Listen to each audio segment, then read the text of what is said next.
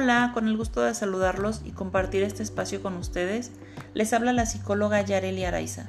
Les voy a compartir información clave que nos puede orientar y brindar herramientas que nos faciliten entender las dificultades que pueden presentar nuestros alumnos en cuanto al desarrollo del lenguaje. Las dificultades en la adquisición y desarrollo del lenguaje son una de las preocupaciones más comunes en los padres y por consecuencia motivo de atención más frecuente en los centros escolares de los niveles inicial y preescolar, ya que es entre las edades de los 2 a los 5 años que los padres empiezan a inquietarse y buscan atención de especialistas mencionando tres motivos. Que su hijo tarda en hablar, que ha dejado de hablar o habla mal. Esta preocupación de las familias es comprensible, ya que ven en el lenguaje la principal fuente de comunicación, y para nosotros los docentes entendemos que el lenguaje, además de tener la función comunicativa, tiene un peso mayor al contribuir al desarrollo del pensamiento y ser regulador de la conducta, tal como lo mencionó Vygotsky. Al igual que con otras habilidades y estándares evolutivos, la edad a la que los niños aprenden el lenguaje y empiezan a hablar puede variar. Conocer algunas cosas sobre el desarrollo del habla y del lenguaje puede ayudar a los padres y a los docentes a saber si deberían o no preocuparse. ¿Es lo mismo el habla y el lenguaje? Cuando decimos habla nos referimos a la expresión verbal del lenguaje e incluye articulación, que es la manera en cómo formamos palabras y emitimos el sonido tiene que ver con la posición de los órganos de la voz para la pronunciación correcta de una vocal o consonante. Por ejemplo, cuando decimos mamá, necesitamos juntar nuestros labios para que salga el sonido de la m. Y si queremos decir casa, abrimos nuestros labios y la lengua la ponemos atrás de nuestros dientes frontales inferiores. Otro ejemplo es la palabra lectura, que implica labios abiertos y la lengua en el paladar. Es algo que hacemos de manera natural muchos de nosotros, pero otros tantos no, y requieren actividades que les enseñen a articular correctamente. Siguiendo esta diferenciación entre habla y lenguaje, este último es algo más amplio. Es expresar y recibir información, entender y ser entendido a través de la comunicación verbal, no verbal y escrita. Es importante mencionar que cada caso es único, las causas de los problemas del lenguaje pueden ser muy amplias, desde alteraciones neurológicas, fisiológicas, anatómicas, problemas de crianza, pero independientemente de esto, hay algo que nos va a beneficiar en que el pronóstico sea favorable. Y esto es la identificación del trastorno y el diagnóstico oportuno.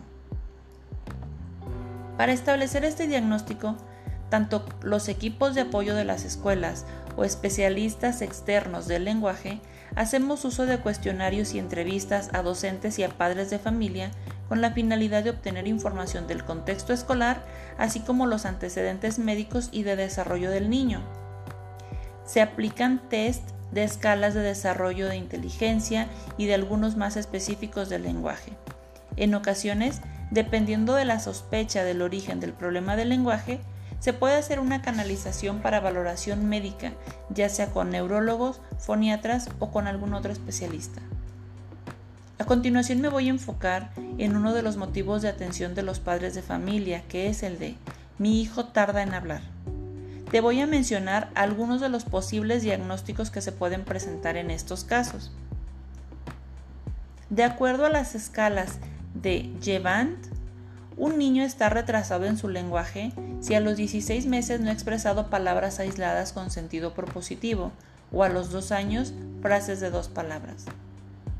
Se considera un retraso simple del lenguaje cuando al llegar a esta edad el niño no emite las palabras, pero sí tiene un buen nivel de comprensión y la evolución del lenguaje es similar a los niños de su edad, aunque con un retraso moderado. En ocasiones son niños que no tienen estimulación adecuada, no tienen esa motivación ni necesidad para hablar, puesto que les damos todo al menor gesto o seña de nuestro hijo o hija. El trastorno específico del lenguaje se diferencia del retraso simple del lenguaje porque en el trastorno, además de ser adquirido tardíamente, también existe dificultad de comprensión y el lenguaje es incorrecto en su estructura o contenido. En el trastorno del espectro autista también hay un retraso en el lenguaje.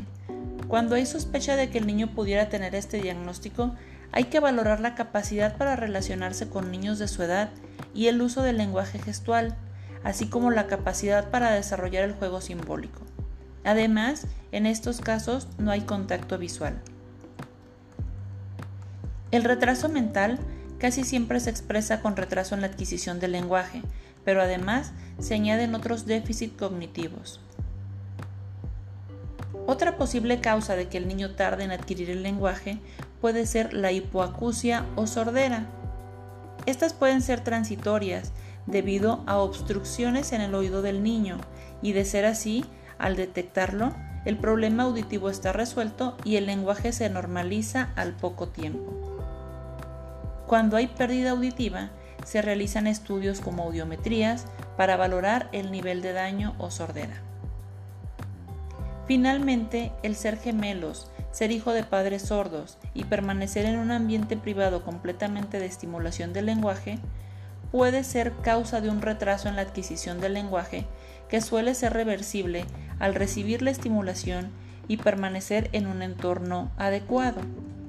Estas últimas causas pueden explicar el retraso del lenguaje siempre y cuando no haya alteraciones genéticas, neurológicas o de lesiones, mas no me van a explicar la existencia de un trastorno.